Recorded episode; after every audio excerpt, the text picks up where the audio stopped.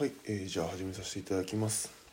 えー、秋田間を試したくなるバスケの科学というところで始めさせてもらいます、えー、このチャンネルではですね思わず試したくなるバスケの科学や人に話したくなるバスケの知識をですね、え論文とか書籍を別にえ紹介解説していくチャンネルとなってますので是非他の動画を見ていただければと思います。えーと今回ですけど今回ももう前回に引き続きなんですが富樫勇樹さんの「思いを形にするポジティブ思考」という本から抜粋しながら、えーと、ちょっと話していきたいかなと思います。はい。でサムネイルにもある通り、えーと、日本初の1億円プレーヤーの6つの考えとはっていうところで、えー、前回前々回と4つ考えを、紹介させていただきました。で今回が、えー、56と最後になりますけど、えー、5番が憧れの選手はいないっていうちょっとどういうことか、えー、後で解説しますが、富樫勇樹さん憧れの選手はいないというふうに飾っています。で6番目に小さな積み重ねこそがその先の道を示すというところで、話をさせていただきます。はい。で、えーと、そうですね先ほども言ったんですけど、えー、富樫勇樹さんの思いを形にするポジティブ思考という本なんですけど一応ですね、あのー、本のリンク概要欄に貼ってあるんで気になる方は見ていただければと思いますが、うん、富樫勇樹さんまあそうですね日本初の1億円プレーヤーになられた方なんですけど、えーと、非常に面白い考えを持っているなというところもあるので、まあ、どんな方に見ていただきたいかというと、まあ、学生の、まあ、選手の方であったりとかコーチとかあとは親御さんえーと、お子さんがバスケやってるっていう親御さんにも知っておいてほしいなというような考え方になってますので是非聞いていただければと思います。うんまあ、この動画にかかわらずまあそうですね見ていただきたいのは、まあ、学生の方とかコーチの方親御さんの方に見ていただけると、うん、もしかしたら何か役立つ知識が入っているかもしれないなと思っているので知識役立つ知識を入れているつもりなので是非見ていただければと思います。まあ、僕自身学生の頃に知りたかったなという思うような情報を発信しているので是非聞いていただければと思いますじゃあ早速なんですけど憧れの選手はいないってどういうことっていう話なんですけどえーと、この本の中のちょっと抜粋して喋りたいと思いますがまずインタビューでこれまでバスケをプレーした中であこれの選手は影響を受けた選手はいますかっていう富樫さん聞かれたことに対して富樫さんいつも特にいませんって答えているそうです。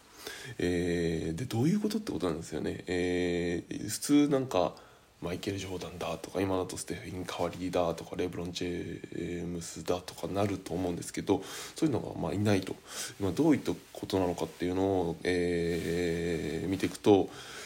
富樫さんは言ってるのは特定の選手はいなくても練習量の多い選手を見ていると自然と鼓舞されるのでそういう選手の姿勢は見習うようにしているというふうに書かれています。うん、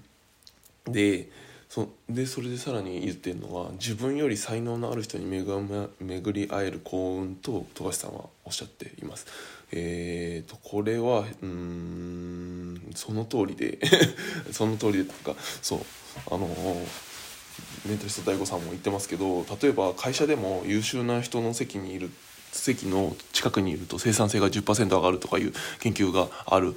ので、えー、だから近くにいる人が、ね、どういう方かっていうのは非常に重要になってくるところでああるというところです。でなので例えばですけど、まあ、これじゃあどういうふうに利用するのっていう話なんですけど。うん、だからもちろん有名なというか強豪なバスケットの高校のチームに入るっていうのは一つなのかもしれないですけども、まあ、それ以外にも例えばそれは今ね状況として中学校高校でもうすでに所属しているチームがあるってなると、なかなか難しいので、えー、例えばですねタコとの行動練習とかってよくやったりするじゃないですか今コロナもあるから難しいのかもしれないですけどタコとの行動練習とかあとはあのー、バスケットっていうあれではないですけどスポーツセンターのジムとか行くとめちゃめちゃムキムキのこうおじおじさんとか。若者がいたりするので大学生とか。なのであとアメフトとかラグビーとかやってそんな人方がいるのでそういったところの、えー、なんでしょうね。普段受けないような刺激。あゆなんだろうな。自分の分野とは違うような優秀な人がいるようなところ。っていうのは、えーと、自分の、まあ、モチベーションだけじゃなくて、えー、能力を上げるの一つなのかなと思います。例えばあとはストリートコートとか。えー、と近くにあるストリートコート行ってみて、えー、とバスケが上手なんでしょうね、あの今普段の中学高校では触れ合わない人と触れ合ってみるとかあとはまあ社会人の練習とか、まあ、あとは自分が中学生だったら1個上のレベルの高校生とか高校生だったら1個上の大学生の練習を、えー、に参加したり、えー、あとは、まあ、実際に見に行くだけでもいいと思うんですよね。うん、僕青学の出身なんですけど大学。えー、と、まあ、バスケ部もちろんバスケ部じゃない全然バスケ僕上手じゃないんで長10年ぐらいやってたんですけどバスケは上手じゃないので、えー、もちろん青学のバスケ部ではないんですけど青学のバスケ部の練習を見たことがあるんですけどもう何でしょうね。やっぱ少数精鋭のチームだったのででしかも当時僕が大学生の頃ってめちゃめちゃ青学が強い時代だったのであのそれこそなんだろう。橋本さんとか比江島さんとかいた頃だと思うんですけど非常に強いとこ時だったんですけどあのめちゃめちゃ上手なんですよね。5対4のディフェンスの練習ですか？してるんですけどディフェンス4人しかいないはずなのにこのローテーションでパスあのなんでしょうね。5, 5対5してるかのようにディフェンスが動くって言ったらいいんですか？4人が永遠と動き続けるローテーションの練習してたんですけど。すごかったなと思って。だからそういうふうに自分の、えーと、普段触れ合わないようなところの優秀な人とかいったところに絡んでいくっていうのは、うん、非常になんでしょうね、えーと、自分の能力を高めるもちろんもしくは、えーメンえー、なんでしょうね。モチベーションを上げるってことになると思うのでぜひあのすごい、うん、この富樫さんのあこの選手はいないっていう考え方、うん、一見え？って思うんですけどあの、まあ、近くに、えー、いる人もしくは自分より才能のある人に巡り合うっていうのが重要なのかなと思います。うん、で一応今回、えーと、備考欄に